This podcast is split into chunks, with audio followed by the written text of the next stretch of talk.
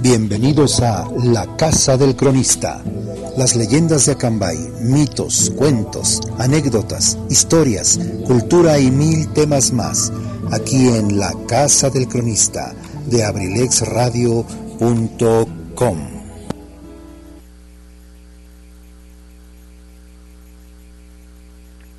Queridos amigos, ¿cómo están? De verdad que es un gusto que nos volvamos a ver, ya que el miércoles pasado, por ahí pues por algunos problemitas técnicos no pudimos no pudimos enlazarnos con todos ustedes, pedimos una disculpa de parte de de parte de Abelex y de parte de este servidor, porque bueno, pues son cosas de, son gajes del oficio, ya lo hemos dicho en, en varias ocasiones, así es que ustedes tenganos paciencia, que nosotros lo hacemos con mucho, muchísimo cariño y por eso es que es entendible a veces, o por lo menos nosotros quisiéramos que fuera entendible de parte de ustedes, precisamente que sucedan estas cosas. Se hace un gran esfuerzo, Abrilex hace un gran esfuerzo para poder transmitir, para poder llegarles de manera remota, ya lo hemos platicado en, en ocasiones pasadas, y es por eso que a veces las cosas fallan. Pues somos humanos y bueno, son, son datos y detalles que, que, que surgen y bueno, estamos enfrentándolos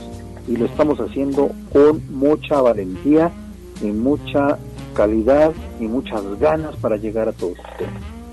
Bien amigos, pues, eh, ¿qué les parece si en la música hoy nos vamos a poner muy, muy románticos y vamos a escuchar a un dueto, a un dueto que español de ya hace algunos ayeres, pero que seguramente ustedes van a identificar su música y los chavos, las nuevas generaciones, pues necesito que conozcan precisamente a este dueto porque son parte, son parte de la historia musical latinoamericana, hispanoparlante, y entonces, bueno, pues es importante, mucha gente le digo, oye, ¿te gusta? Eh, ¿Verdad? Muchos chavos me dicen, oye, me gusta la música, me gusta muy, o, cuando les preguntas, oye, ¿qué te gusta en esta vida? ¿Qué, cuáles son tus inquietudes? Muchos, muchos, muchísimos responden, me gusta la música. Pero, y ahí surge la pregunta, si te gusta la música, pero ¿te gusta hacer música o te gusta escuchar música? ¿Te gusta componer, tocar algún instrumento o solamente te gusta escuchar música en tu computadora, en tus equipos, en tus equipos este, radiofónicos o cómo? Y bueno, muchos dicen, no, no, es que me gusta escuchar música. Perdón, pero pues ahí no, ahí no. Esto es para que aquellos que de veras aman la música, bueno, pues para todos, que aman la música, que les gusta la música, que también interpretan algún instrumento musical, o componen, o escriben, o musicalizan, o, o que están metidos en este rollo, que conozcan a Sergio y Estivalis, que es nuestra es nuestro dueto, nuestro dúo musical del día de hoy. Sergio y Estivalis. No sé si el nombre le suene. No sé si el nombre le suene, pero seguramente, seguro estoy que cuando escuchen las tres melodías que tenemos preparadas allá en cabina para todos ustedes, por cierto, agradezco a Tony que está siempre atento y presto allí en cabina. Muy buenas tardes, Tony, estamos aquí dándole como siempre.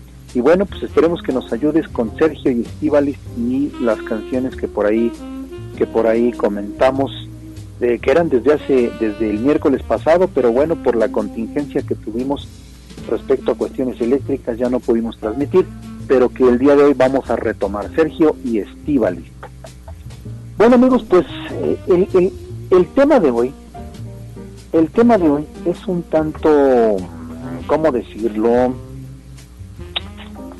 Un tanto nuevo, y no me refiero a que sea nuevo por, por los años, sino que es nuevo porque esto surge de una investigación, este tema de hoy surge de una investigación que lleva ya varios años que este su servidor, cronista municipal de Acambay de Ruiz Castañeda, eh, haciendo en razón de una, una situación. En, alguna, en algún momento yo me encontraba pues leyendo leyendo, eh, buscando información sobre Huamango, que recuerden ustedes que Huamango pues es el antecedente más remoto de lo que es ahora Cambay, no en lugar, pero sí en, en, en historia, en trascendencia cronológica. Entonces, cuando encuentro un libro, un boletín que fue emitido por el gobierno del Estado de México después de las investigaciones y las excavaciones que se hicieron en Huamango, eh, estoy hablando de por allá de 1977, me encuentro un dato que a mí me llamó en lo personal mucho la atención y era relativo a una peregrinación que hacían los guamangueros, o sea, la gente de Huamango y los anteriores a Huamango, hacían una peregrinación hasta un lugar que era en ese momento un misterio. No se sabía a dónde iban.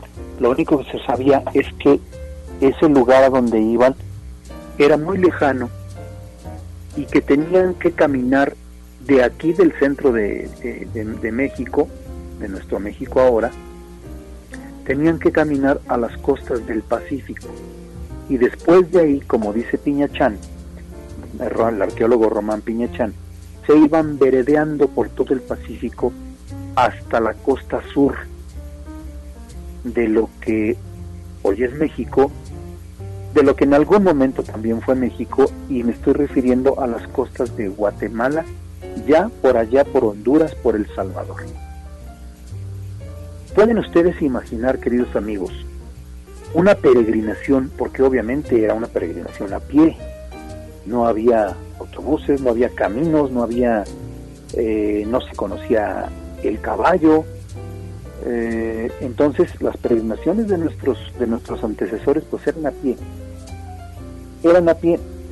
Y eso quiere decir que caminaban miles de kilómetros para llegar hasta un lugar desconocido entre la frontera de Guatemala y Honduras. Ustedes me van a decir, pues eso suena, suena increíble, o sea, algo que no se puede creer. Y más si sabiendo que pues no se sabía el motivo a qué iban allá. Bueno, pues entonces yo me di a la tarea de buscar, de investigar y de sumergirme precisamente en ese tema y me encontré cosas tan, tan, tan especiales que es precisamente lo que les quiero compartir el día de hoy. Fíjense, el primer rastreo que tuve me remonta a 1594. Si estoy hablando de 1594, ya estoy hablando de la época colonial, la incipiente, reciente eh, época colonial. Y en 1594 se registra precisamente lo que les estoy diciendo, una excursión a Guatemala de guamanguenses y dongudenses. Aquí sí ya se define bien quiénes habían ido, don, dongudenses, o sea, habitantes de nuestra comunidad de Dongú, y guamanguenses o guamangueros, como ustedes les quieran llamar, es decir, habitantes de la zona de Guamango, allá donde están nuestras pirámides, donde está la zona arqueológica. Y dice Román Piñachán que veredearon lo que les decía hace un momento, veredearon. Es una palabra que en realidad se refiere a vereda, a la palabra vereda que quiere decir caminar por el camino o ir por el camino.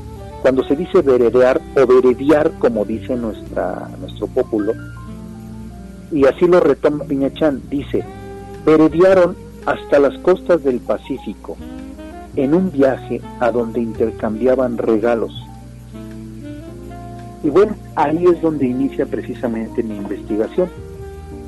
Y esa investigación me lleva a otro libro, a otro libro, y es, en este caso es una enciclopedia, la conocidísima y famosísima, perdón, Enciclopedia de México, en el volumen 8, una enciclopedia hecha y recopilada por José Rogelio Álvarez, dice a la letra textualmente, pueblos enteros como Capuluac, Mexicalcingo y Acambay vivían de transportar mercancías hasta las costas del Pacífico.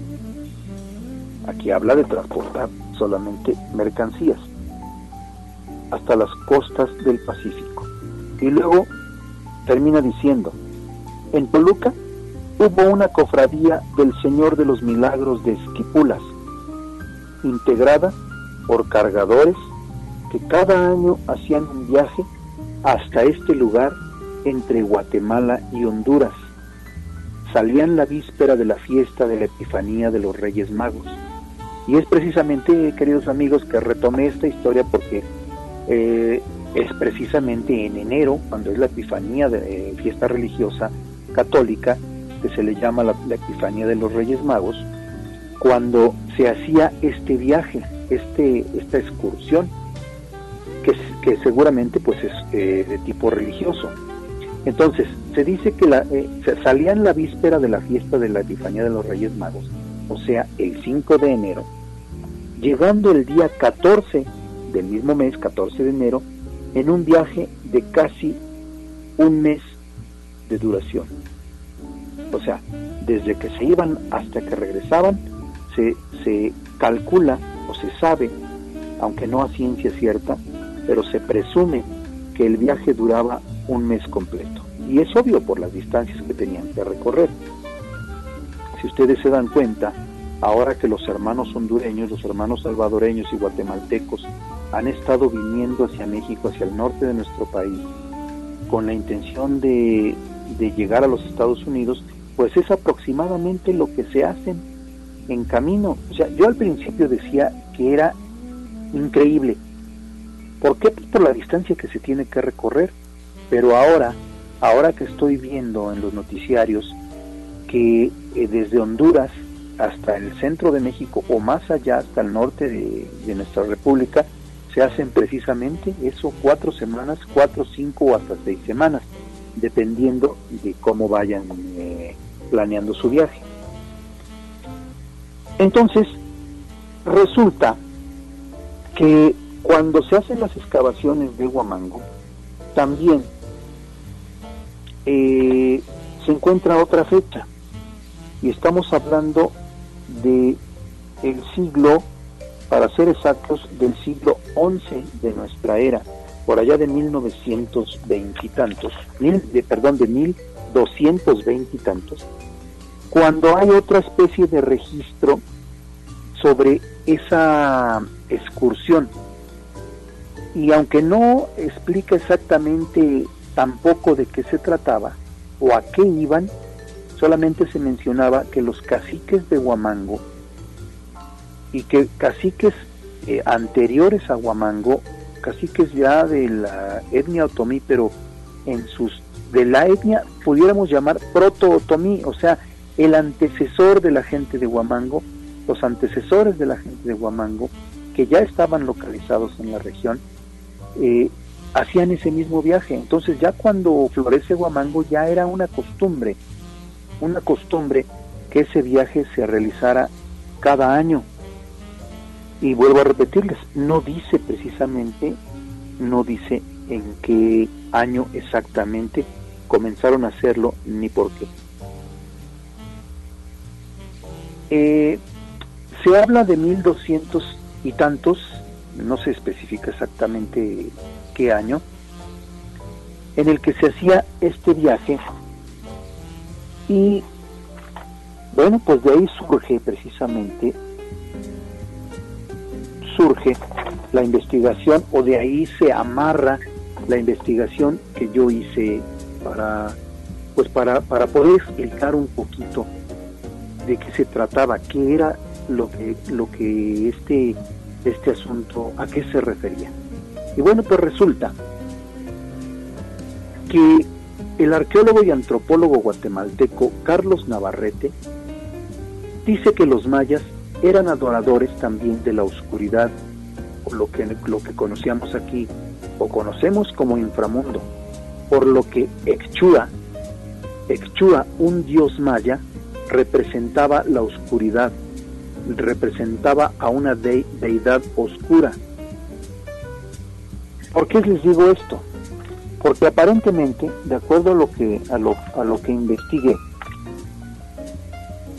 esta deidad era precisamente a la que los guamanguenses de allá de 1200 y tantos del siglo XI iban a visitar. ¿Por qué? No lo sabemos. Seguimos todavía eh, procurando eh, develar ese, ese secreto, esa, esa, esa idea.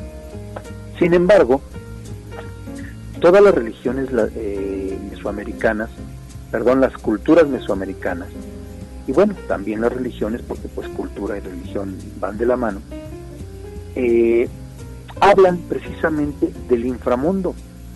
Los teotihuacanos, los mexicas, los mayas, eh, todos, todos, todos mencionan y tienen una especie de respeto y una especie de, de adoración a la parte oscura, a la parte oscura que posteriormente cuando llega la evangelización nosotros conocimos como, como el infierno, como el inframundo, como los demonios. Y bueno, aquí había una especie de, estudio por parte de, los, de, las culturas eh, antiguas para precisamente también de mirar a la parte oscura, al inframundo. Y Echua precisamente era el dios maya del inframundo, el dios oscuro. Bueno, ¿qué pasa aquí entonces? Espero que, espero que me, puedan estar entendiendo, queridos amigos. Eh, eh, parece muy confuso, pero no, no, está, está, está un tanto claro. Echua era un dios oscuro, un dios negro.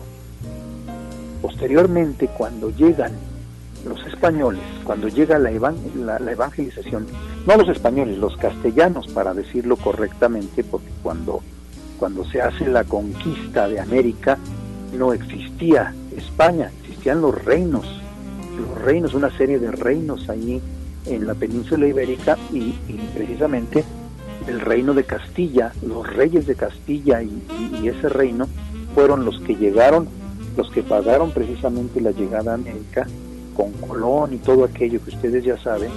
Y bueno, fuimos conquistados por los castellanos, no por los españoles, eso que quede por ahí, cabos de la nueva generación cuando en sus escuelas les digan, no, que los españoles fueron, no señor, no fueron los españoles, España aún no existía. Entonces fuimos conquistados por los castellanos. Bueno, pues resulta que cuando llegan estos señores, cuando comienza la evangelización, resulta que cambiaron algunas fiestas y las hicieron, las hicieron coincidir con nuevos santos, con nuevas vírgenes, con nuevas ideas religiosas que traía el monoteísmo del catolicismo, de la cultura cristiana. Y resulta que la fiesta de Xchua, de, aquel, de, aquella deidad oscura o de, deidad negra, coincide con el nacimiento de una fiesta de un Cristo negro, que es el milagroso Señor de Esquipulas. ¿Por qué Esquipulas? Esquipulas es una ciudad guatemalteca que es ahí precisamente a donde se adoraba, los mayas adoraban el Chua y de repente cuando se acaba la adoración hacia Echua, nace la adoración hacia el Cristo negro de Esquipulas. Es por eso, es por eso que en toda la región la franja entre Chiapas, Oaxaca, Guerrero y diseminada ya en el centro de nuestro México, se encuentran templos e iglesias, santuarios que adoran precisamente al Cristo negro de Esquipulas. Entonces ahí como que me apareció luz de repente dentro de mi investigación, dije, ah, ahora entiendo, iban a adorar a un dios maya. Y cuando llega la evangelización, les plantan a un Cristo negro y bueno, siguen yendo hasta ya muy entrada la época colonial, siguen yendo y después, una vez ya instalada perfectamente la época colonial, en toda América, Centro, en Centroamérica y Norteamérica, me refiero a Mesoamérica, nuestra América, aquí en México, se empiezan a erigir muchas iglesias y santuarios dedicados al Santo Señor de Esquipulas. Entonces ya va tomando, de alguna manera va tomando eh, razón de ser toda esta, esta idea de a qué iban y a dónde iban los antiguos guamanguenses y los antiguos otomís, los prototomís, pues iban allá precisamente a, los sitios mayas donde hoy se venera al Cristo de Esquipulas. Y así es como, como, como de alguna manera encuentro esa relación. Pero después sucede, queridos amigos, algo que parece ratificar este asunto. En 1990, y eso ya muchos de ustedes se van a, se van a acordar, el entonces párroco de Acambay, Santiago Ramírez Torres, espero que, espero que lo recuerden, y una periodista, una comunicadora, actriz de la radiodifusora eh, XCW, y también pues trabajaba para, para Televisa, Janet Arceo. Entonces, entre el párroco Ramírez Torres y la comunicadora Janet Arceo, hacen una propuesta y yo no sé cómo surge esa propuesta o por qué. Mi pregunta era, bueno, ¿por qué? Una ocasión el párroco en una homilía, en una, en, una misa, si le podemos llamar, comenta que en una ciudad de Oaxaca, en un pueblo de Oaxaca, hay un Cristo negro, el cual esa, esa, esa, esa capilla donde se encontraba bueno, que este Cristo, lo primero que decían era que este Cristo era muy milagroso, pero que estaba abandonado y que la iglesia donde estaba se había destruido, se había caído, se había quemado, algo le había pasado, y que el Cristo había quedado ahí, que era un Cristo milagroso, y que por coincidencia era un Cristo negro.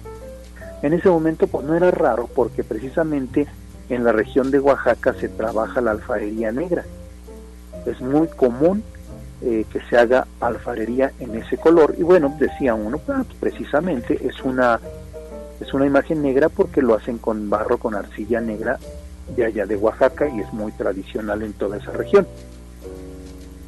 Bueno pues el párroco mencionó que ese Cristo estaba abandonado en una en una iglesia en una capilla abandonada y que alguien de por allá de esos pueblos de Oaxaca se lo había ofrecido para que se lo trajera a Cambay porque pues era un Cristo que tenía que ser venerado y más que era, decían allá y, se decía que era muy milagroso y bueno que no podía estar eh, ahí guardado o, abandonado en una iglesia cerrada y que por eso era era este importante que si a Cambay lo quería lo pudieran trasladar para acá pues se hizo toda una fiesta toda una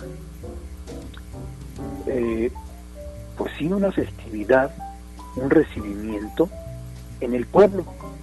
La gente hizo comida, se trajeron cohetes, luces, este, eh, toritos, eh, toda una fiesta para hacer el recibimiento de la imagen de aquel Cristo negro. ¿Cuál va siendo la sorpresa, queridos amigos? Seguramente lo recordarán muchos de ustedes, que el día que iba a llegar la imagen, mucha gente se fue a recibirlo a pateo, o sea, se, hicieron una caravana, hicieron una fila ahí de gente para poder recibir esa imagen. ¿Y cuál va siendo la sorpresa? Que lo que llegó a Cambay no fue una imagen, fue una fotografía de un Cristo negro. Eh, llamó mucho la atención, porque bueno, a fin de cuentas, eh, voy a decir algo que espero no lo tomen a mal, nos dieron gato por liebre, es decir, la gente esperaba un Cristo, una imagen de un Cristo crucificado. Y llegó una fotografía. Entonces, como que hubo mucha, mucha duda de que aquí qué pasó, o entendí mal, o no me explicaron bien, o el párroco también entendió mal la cuestión es que, bueno, se recibió con mucho cariño, se hizo la fiesta y los taxistas, por ejemplo, lo adoptaron como su santo patrón. Y desde entonces, desde aquel 1990, eh, esa fotografía le, le mandaron a hacer su altar y esa fotografía del Cristo Negro representa al patrón de los taxistas de Acambay. Pero aquí no acaba, no acaba el asunto. Cuando yo empecé a hilar cabos, a, atar cabos de todo este asunto, pues se me ocurrió que ese Cristo negro o venía de Esquipulas, o era de los descendientes de los Cristos descendientes de aquel Cristo que se iban a visitar los guamangueros hasta allá, y que de alguna manera había decidido, había decidido devolvernos la visita. Aunque parece algo, algo, ¿cómo decirlo?, de misterio, de increíble, cosas así raras. Bueno, entre mí lo pensé y fue lo primero que me llegó a la cabeza. El Cristo negro de Esquipulas, que tantos y tantos años y por siglos habían ido a visitar. Los guamanguenses, los dongudenses, ahora estaba de alguna manera dicho regresándonos la visita a este, a este territorio de Acambay.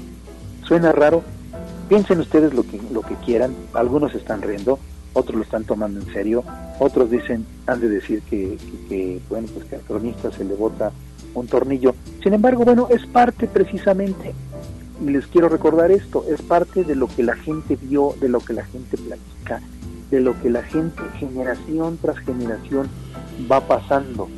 Simple sencillamente que dentro de la investigación que yo hice, al atar estos cabos, como que entendí cosas que no había entendido. Primero el saber a qué iban o por qué iban. Bueno, pues ya sabemos entonces de alguna manera que iban a la zona de Esquipulas porque iban a festejar primero a una deidad maya. Ahora, habría que saber la relación entre la deidad maya y el centro de México. ¿Por qué? Porque hay algo que llama la atención. En México, aquí en el centro o en Huamango, por ejemplo, no hay rasgos de la cultura maya. Era lo, lógico era que de allá hubieran traído regalos, hubieran traído vasijas, alfarería, escultura, alguna cosa. Sin embargo, en Huamango no se encontró ningún rasgo de escultura ni maya ni de las culturas que habitaron la zona la zona la zona lacandona por ejemplo de Chiapas o, o, las eh, las zonas tan importantes como eh, que están en, todo el estado, este, eh, en todo el territorio de, Oaxaca, pues no tenemos acá en el centro, no tenemos rasgos de que haya habido esa visita más que más que lo que la tradición oral de los de la gente de Huamango, de los antiguos otomíes dicen sobre este viaje. Y que de alguna manera, como les vuelvo a repetir, en la Enciclopedia de México lo refieren como un viaje que se hacía después pues para, para visitar a esa deidad oscura. Es un tema un tanto que da mucho que hablar, da mucho que pensar, da mucho que decir, pero bueno, yo lo dejo, queridos amigos, lo dejo sobre la mesa y ahorita vamos, ¿qué les parece si nos vamos, ya que hablamos de mesa, nos vamos precisamente a la primera intervención musical. El tiempo se nos ha ido volando y bueno, pues eh, regresando, retomamos un poquito el tema y, y hablamos un poquito más de este misterioso, misterioso viaje que los habitantes de Huamango hacían tan, pero tan lejos, que a veces no tiene razón de ser porque dices, bueno, ¿a qué iban? ¿Por qué iban hasta allá? ¿Por qué lo hacían cada año? qué buscaban, qué traían, qué llevaban. Entonces, pues es parte de los misterios precisamente que encierra nuestra historia local, la historia regional, la historia de nuestro Estado de México. Y bueno, pues ahí está, lo dejamos precisamente en el tintero. Nos vamos, queridos amigos, con Sergio y Estivalis, y quiero decirles que este dueto eh, español, formado por Sergio Blanco Rivas y por Estivalis Uranga Amesga, eh, que son ambos nacidos en Bilbao, allá en España, y que posteriormente, eh, bueno, primero ellos formaron, fueron parte de aquel grupo tan conocido por todos ustedes que se llama Mocedades, o que fue Mocedades, que después fue el, consorcio, pero que muchos años eh, tuvieron el nombre de Mocedades. Sergio y Estíbalis se conocen precisamente en Mocedades y inician, inician con Mocedades eh, y posteriormente, bueno, se tienen una relación, se hacen novios, se hacen después marido y mujer, se casan y deciden abandonar Mocedades y emprender una, una carrera en solitario.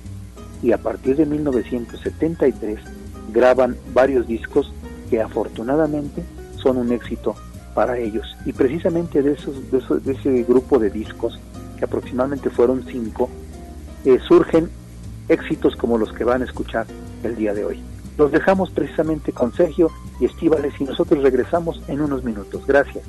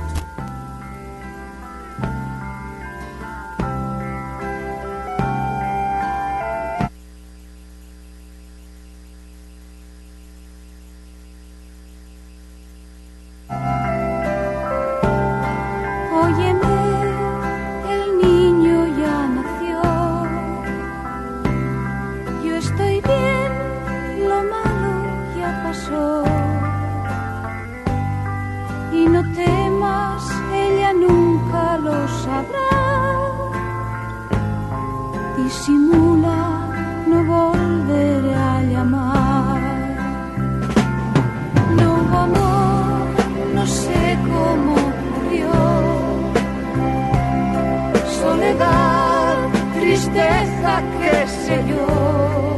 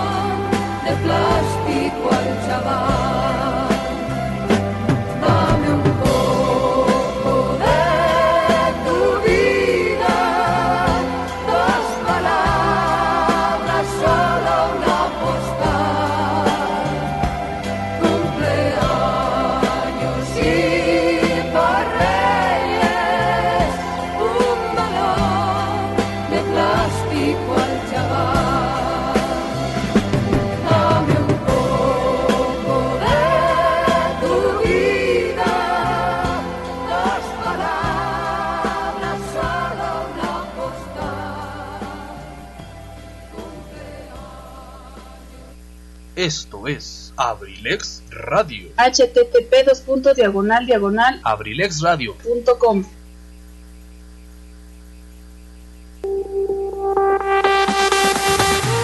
Universidad INACE. INACE. Universidad INACE. Al servicio de la educación en México. Queremos formar docentes e investigadores de alto nivel. ¿Quieres ser parte de nuestro equipo? Contamos con licenciatura en Derecho, Psicología Educativa, Contaduría Pública, Administración, Pedagogía, maestrías en Pedagogía, Evaluación Educativa y Psicología Educativa. y psicología educativa. Asimismo, contamos con doctorado en Tú educación, puedes ser un profesionista exitoso, practicando nuestros valores institucionales, Respeto al derecho ajeno. solidaridad, identidad nacional, Honestidad. compromiso, responsabilidad. Disciplina y esfuerzo. INACE. Universidad INACE. Formando más y mejores mexicanos. Estamos ubicados en... Calle Moctezuma, número 1, Colonia Centro, Colonia Centro. A espaldas de la iglesia de Acambay. Estado de México. Para mayor información, contáctanos a los siguientes números telefónicos. 712-183-3239. O al 718-127-1964. Universidad INACE. INACE. Forjando una sociedad exitosa. Forjando una sociedad exitosa. Inscríbete. Inscríbete. Inscríbete. Inscríbete. Inscríbete. Te estamos esperando.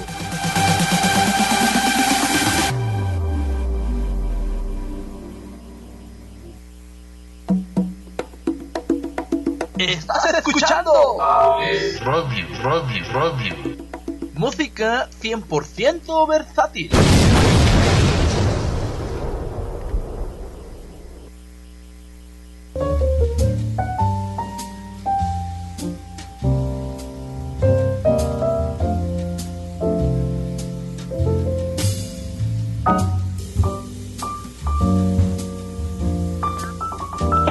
Pues estamos de vuelta, queridos amigos. Espero que hayan recordado, que haya, hayan de alguna manera eh, coincidido con este su servidor sobre el tema que escucharon que se llama La llamada de allá de 1973. ¡Wow! Ya pasaron, ya llovió, como dicen por aquí, este, como decimos, eh, ya llovió y bueno, pero pues eh, los recuerdos, las nostalgias de aquellos temas musicales de aquellos grupos, de aquellos duetos, creo que quedan, quedan precisamente ahí eh, revoloteando en nuestros corazones, en nuestras memorias.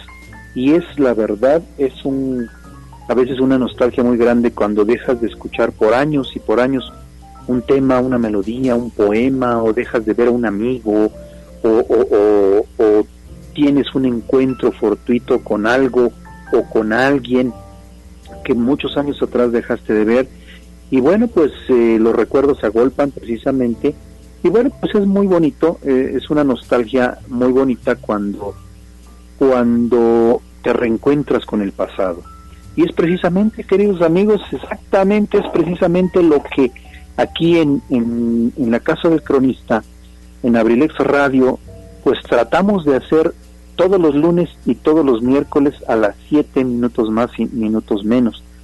Regresarnos un tanto en aquellas nostalgias, en aquellas historias, en, en aquellas eh, cronologías que nos permiten adentrarnos un poquito en el pasado, eh, tomarnos de la mano con la, las generaciones de aquellas personas, de aquellos amigos, conocidos, que fueron parte parte y hacedores de la historia de la historia de, de, este nuestro querido Acambay de nuestros queridos pueblos. Siempre hablo por la región.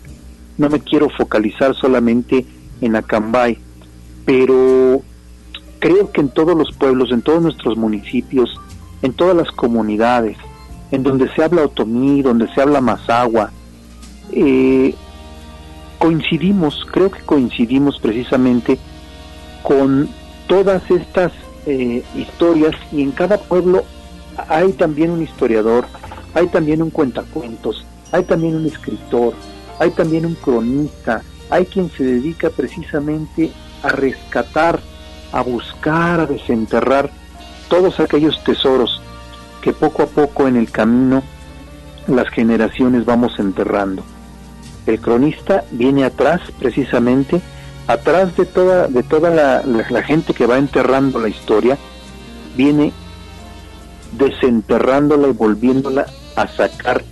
Para qué pues con la intención de que de que no se pierda de que no se pierda. Nos perdemos, nos podemos perder nosotros como seres humanos, eh, podemos morir, eh, podemos dejar de hacer la crónica, pero la historia, la historia va a estar ahí siempre para que alguien llegue y escriba, alguien llegue y pinte, alguien llegue y cante, para que no, no se acabe eh, todo eso que hemos construido tantas y tantas generaciones. Amigos, bueno, pues regresamos al tema que estábamos tratando. Y ustedes me van a decir, esquipulas, esquipulas, esquipulas, sí, pero ¿qué es eso? ¿De dónde viene o dónde está? ¿Qué hay en esquipulas? ¿Por qué? ¿Por qué Acambay iba hasta allá? ¿Por qué los guamangueros iban hasta allá, los guamanguenses? Eh, seguramente algunos otros grupos, algunos otros grupos culturales, eh, los mazaguas, no sé, eh, los toltecas, seguramente, seguro estoy de que también ellos realizaban este viaje hasta esta región. Fíjense, Esquipulas, eh, bueno, esto que les estoy platicando sucede en una iglesia, en una basílica que se llama precisamente Basílica de Esquipulas. Y su fiesta es el 15 de enero. Aquí es donde viene la, eh, la coincidencia con el tiempo en que salían los guamangueros de aquí, de, de esta región, que salían en la víspera de las, decíamos aquí, salían en la víspera de la Epifanía de los Reyes Magos, ya visto en la época colonial, y llegaban allá el 15 de enero. ¿Y qué creen? Pues resulta que en esa fecha, el 15 de enero, llegan precisamente a la Basílica de Esquipulas, y estoy hablando de ahorita, de este momento, y que acaba de ser la fiesta hace, hace unos cuantos días, hace una semana, llegan peregrinos de toda América, entre ellos de aquí de México, ratificando lo que estoy diciendo y lo que se escribió hace muchos siglos y lo que se hacía hace muchos siglos, de aquí de México, y su fiesta se celebra también en Los Ángeles, fíjense, eh, esto eh, tiene cierta obviedad porque pues como hay tanto latino, tanto mexicano en la parte de Los Ángeles, en Phoenix, en Nueva Jersey, en Nueva York, hay ya templos dedicados precisamente a este Cristo allá en los Estados Unidos de Norteamérica eh, y que son copias precisamente del Cristo negro de Esquipulas. Entonces, de alguna manera, esta fiesta está diseminada hasta Norteamérica, hasta allá, hasta los Estados Unidos, por si alguien dudaba de hasta dónde, hasta dónde andaba esta imagen del Cristo negro. Una réplica de esta venerada imagen se festeja, por ejemplo, hablando de aquí de México, en Cuastecomate, en el estado de Jalisco, y quiero decirles que en el estado de Jalisco hay varias, varias iglesias y varios templos que si no son dedicados en su totalidad a la santa imagen del Señor de Esquipulas, sí tienen en algún momento una imagen de estos Cristos negros. Lo mismo hay en, en varios templos en el estado de Guanajuato, en Oaxaca por obvias razones, en Guerrero y en Querétaro. Hay también en San Luis Potosí. Entonces, este señor de Esquipulas, santo señor de Esquipulas, como se, milagroso señor de Esquipulas, como se le llama, pues eh, se encuentra ya diseminado en todo México y, y, decíamos en los Estados Unidos. Entonces, ahí es donde se encuentra el por qué precisamente se iba desde Huamango hasta tantos y tantos kilómetros al sur, al sureste, para encontrarse en los tiempos prehispánicos con la deidad Echua y posteriormente a la evangelización con el milagroso Cristo de Esquipulas. Se hacen 10 días de festejo allá en precisamente en Esquipulas y bueno, también se festeja aquí en, en, los lugares de aquí en México y en los Estados Unidos, aunque acá no se hacen 10 días, se hace nada más el día de su, de su, vamos a decirlo, de su veneración. Y allá en Esquipulas, en, la Basílica de Esquipulas, se hacen 10 días de festejo. Entonces, pues eso, eso habla de que estamos, estamos precisamente también hablando de una imagen muy, muy venerada.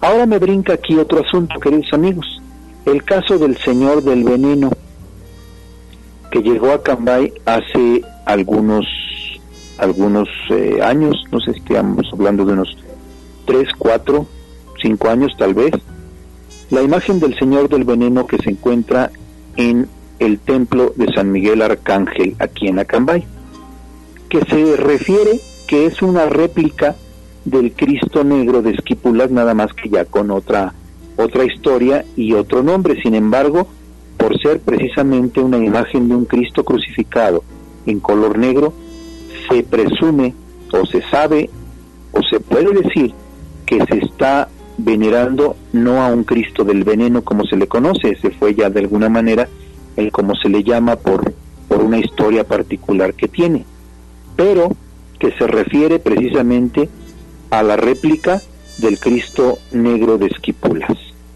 Fíjense nada más, queridos amigos, entonces después de que los guamangueros, los antecesores de los acambayenses, iban hasta allá, resulta que pues ya eh, primero llegó en fotografía, en la imagen del Cristo olvidado, y después llega ya en bulto en la imagen del Cristo del, del Señor del Veneno, que se encuentra en el templo de aquí de San Miguel Arcángel en Acambay. Bueno, pues ahí es donde precisamente, queridos amigos, se funde o se junta la historia con, con el mito, la historia con la leyenda que muchas veces van de la mano, la historia con esas partes inexplicables e increíbles que a veces surgen en los temas religiosos o en los temas sociales. Entonces ahí es donde precisamente uno encuentra, encuentra pues eh, chispazos, chispazos de historia aderezados con chispazos de mitología, de mentira, de verdad, de tradición oral, de lo que los abuelos platicaban, eh, aderezados con un poquito más, con un poquito menos, con... Eh, no sé si ustedes recuerdan cuando en la escuela jugaban al teléfono descompuesto, que se hacía una fila y que se le decía en secreto algo al primero y lo tenía que transmitir al, al, que estaba junto a él y la mismo, lo mismo se lo tenía que transmitir al siguiente y al siguiente y al siguiente. Y cuando al final escuchaban el mensaje en el último pues resulta que nada tenía que ver con lo que el primero había había dicho o se había enterado y bueno esa es la tradición oral se va enriqueciendo o se le va quitando o se le va aderezando mentiras mitos leyendas tradición. Y bueno generación tras generación va tomando otra precisamente otro sabor, otro color. Y es por eso, ese es la ese es el trabajo precisamente de los historiadores, de los cronistas, el tratar de desenterrar la verdad o tratar de desempolvar todos aquellos mitos en los que se convierte a veces la historia. Esquipula, el pueblo, lo que es el pueblo, fue fundado en 1545 1505 en el municipio que forma parte del departamento de, de, Chiquimula, así se llama el, el, estado o departamento o municipio en donde está Esquipulas, del departamento de Chiquimula, en el centro oeste de Guatemala, casi colindando precisamente con Honduras. Su cabecera es Santiago de Esquipulas, y tiene una extensión de 532 kilómetros cuadrados eh, en frontera con Honduras y El Salvador.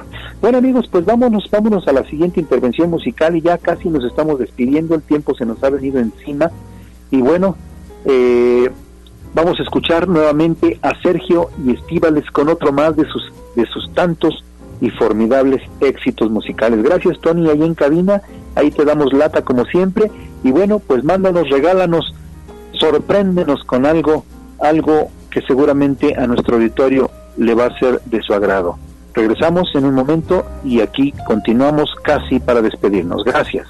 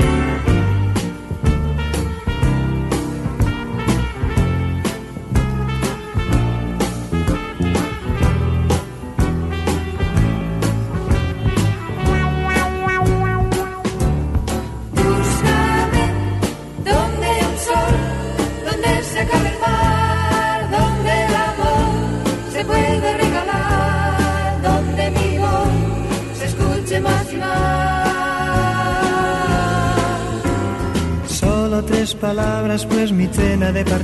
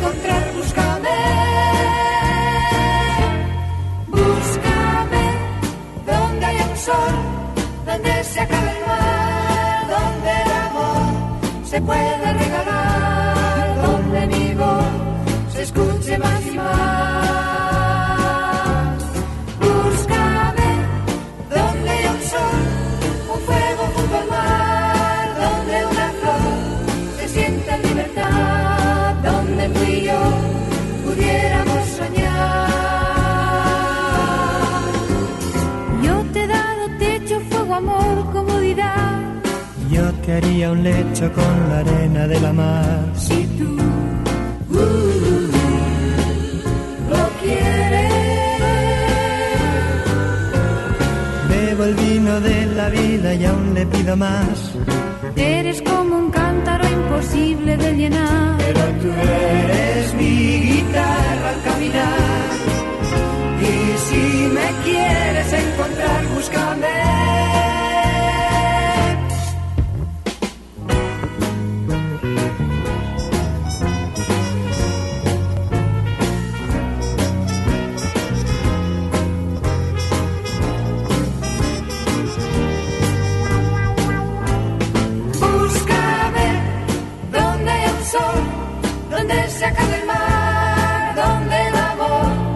Se puede regalar, donde mi voz se escuche más y más. Búscame, donde un sol, un fuego junto al mar, donde una flor se siente en libertad, donde y yo pudiéramos soñar.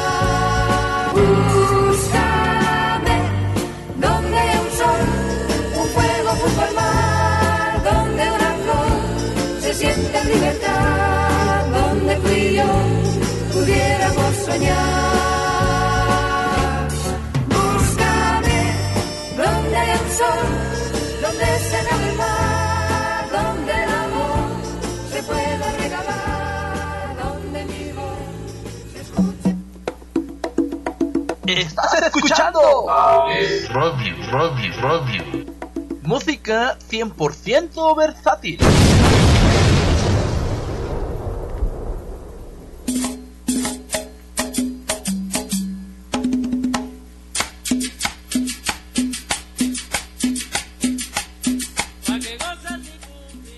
Tal mis amigos? Soy Eligio Mendoza, el huevo garralda de Acambay. Te invito para que me acompañes a escuchar mi programa Ensalada de Amigos con el Profe, los días martes y jueves de 5 a 7 de la noche. Acompáñanos para pasar un rato agradable. Te esperamos.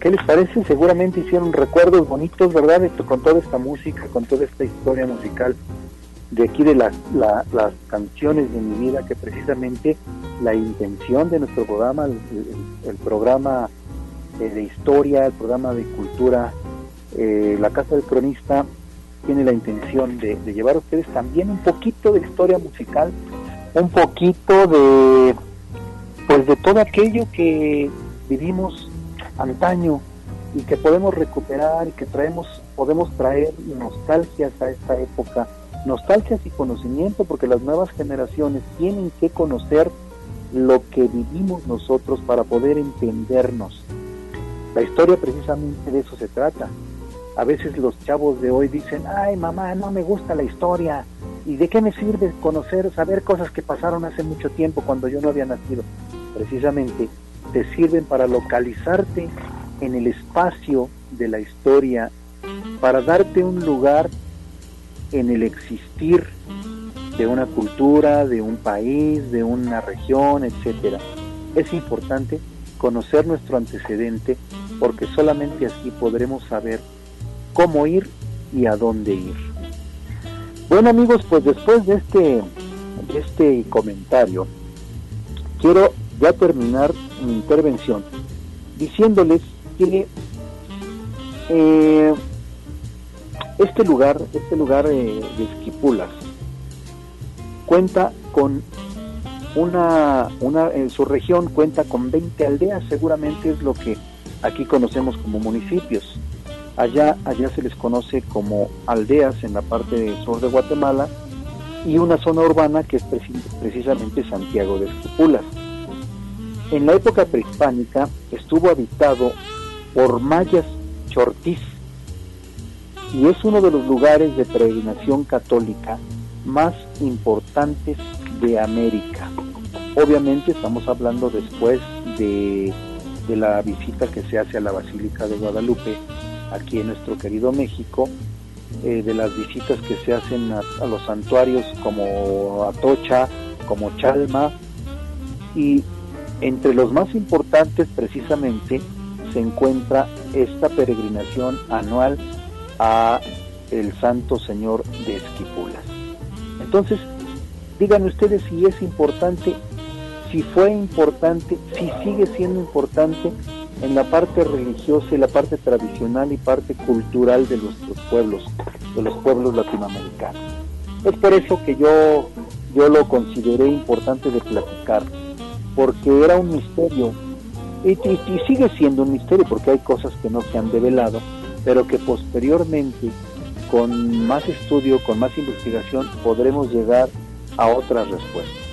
Queridos amigos, pues muy agradecido con todos ustedes, muy agradecido con Tony allí en cabina, muy agradecido con la familia Abrilé, con todos los compañeros y bueno, mandándole un abrazo fraterno a uno de nuestros compañeros, eh, a Pipe que siempre es por ahí nuestro auxilio en, cabina, eh, por la irreparable pérdida que tuvo, eh, me uno, me uno de, de mucho corazón a la familia Abrilex para demostrarle, para darle un abrazo fraterno y decirte, Pipe, pues que estamos todos tus amigos, todos tus hermanos de Abrilex Radio, estamos contigo y bueno, pues que las cosas tomen un mejor rumbo y que venga, venga muy pronto eh, la idea de la tranquilidad. Mi querido Pipe, un abrazo y a todos ustedes que nos han permitido precisamente esta tarde, muchas gracias. Que Dios les bendiga, cuídense mucho, síganse cuidando porque ya saben que la cosa continúa. Entonces, si ustedes se cuidan, por aquí nos estaremos escuchando el próximo miércoles 7 de la tarde, tarde noche, minutos más, minutos menos, aquí en su programa La Casa del Cronista. Soy su amigo Tano y nos vemos, nos vemos el próximo miércoles, nos escuchamos el próximo miércoles y ustedes así no lo permiten.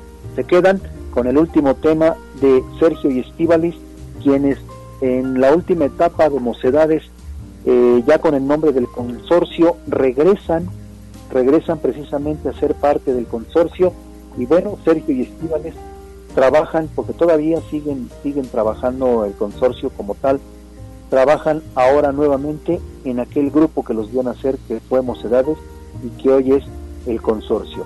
Muchas gracias, disfrútenlo y muy buenas noches.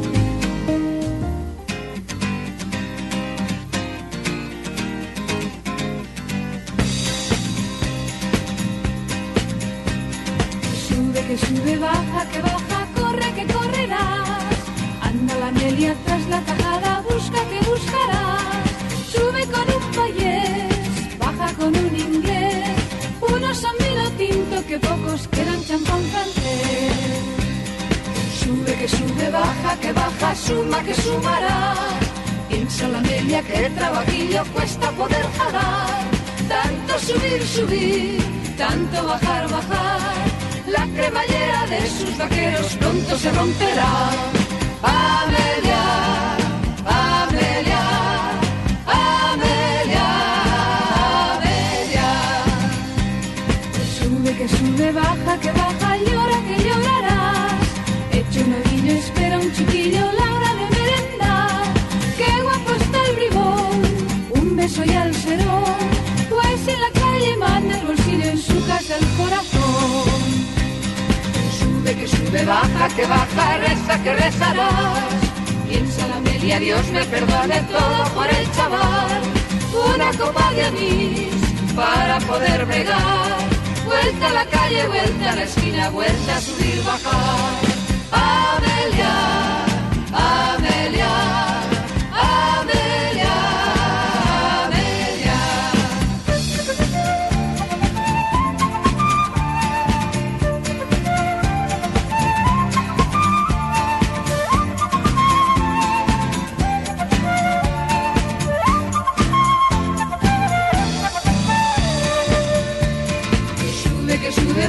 que baja, corre, que correrá. Anda la media tras la tajada, busca que buscarás una copa de anís para poder bregar. Vuelta a la calle, vuelta a la esquina, vuelta a subir, bajar. Amelia.